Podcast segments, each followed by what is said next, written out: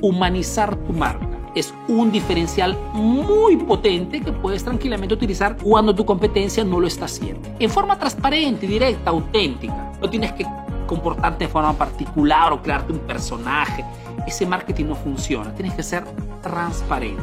No tienes que ser ni exagerar con extravagancia. Cuando hay extravagancia es porque no hay sustancia. Tú eres sustancia 100%. Tienes que hacerte ver exactamente así.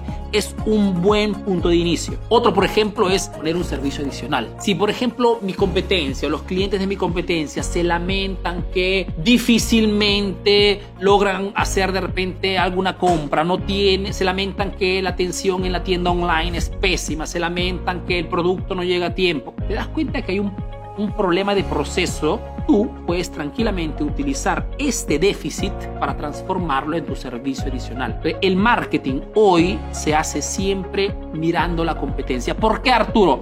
Porque la gente compara, chicos. Todos comparamos. Estamos en el mundo de la comparación. La comparación es lo que mata a los negocios. Si pero tú al contrario has hecho la tarea antes y has encontrado un mensaje, atributos que ya de por sí te posicionan mejor que los demás, ya ganaste un cliente.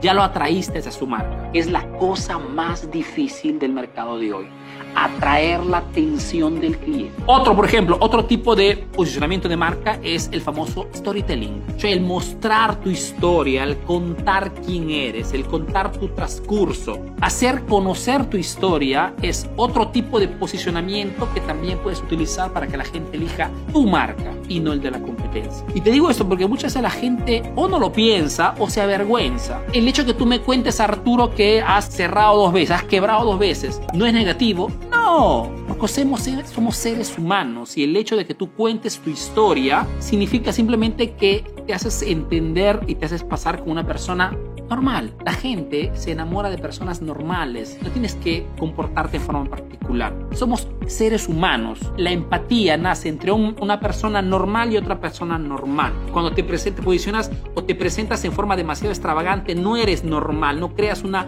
empatía transparente, sincera. Otra forma de posicionarte, por ejemplo, es el de enfocarte en un nicho. Enfocar tu emprendimiento en un nicho de mercado es otra forma potentísima de posicionarte como alguien súper experto. Otro posicionamiento muy fuerte, porque cada nicho tiene exigencias diferentes. Si tienes una tienda de ropa y vendes ropa para todos, hombres, mujeres, niños, ¿qué publicidad puedes hacer que atraiga clientes? Solamente alguna oferta con precio. ¿Por qué? Porque los hombres tienen exigencias particulares. Las mujeres son otro tipo de nicho, otro target. Y cuando vendes productos para niños, otro nicho todavía. Compras productos para tus hijos con otros criterios que no son tus mismos criterios para tu producto. Ejemplo simple para hacerte entender que cada nicho tiene una comunicación diferente. Y si tú tratas de venderle a todos, será difícil que puedas hacer un marketing relevante. Por ejemplo, mi nicho, ¿cuál es? Son ustedes, emprendedores latinos. El emprendedor de por sí es una persona simple. El emprendimiento es un sentimiento, es un bichito que cuando te entra difícilmente lo sacas. El emprendimiento es esa sensación de querer siempre mejorar, probar, lanzar nuevas cosas, experimentar. El emprendedor es un poquito el loco de la familia. Disculpe, no quiero ofenderlo, lógicamente. Pero somos así, ¿no? Entonces, cuando hablas con un emprendedor, tienes que ser, tiene, tiene, un, tiene una comunicación particular, una comunicación diferente respecto a otras categorías. Si yo quiero enseñar de marketing es, y quiero enfocarme en un nicho, me enfoco fundamentalmente en un nicho que conozco. Pues yo sé exactamente igual, ¿ok? Exactamente igual. Otros nichos tienen otra forma de comunicar. Si tengo que enfocarme en el nicho o hablarle a universitarios, razonarán con el marketing con otras palancas emocionales. Entonces, enfocarme en, nicho, en un nicho específico también es una forma muy eficaz de diferenciarme, de crearme un posicionamiento de marca súper atrayente, súper precisa, simple y que diga a mi cliente, compra de mí porque soy la elección más indicada en el mercado.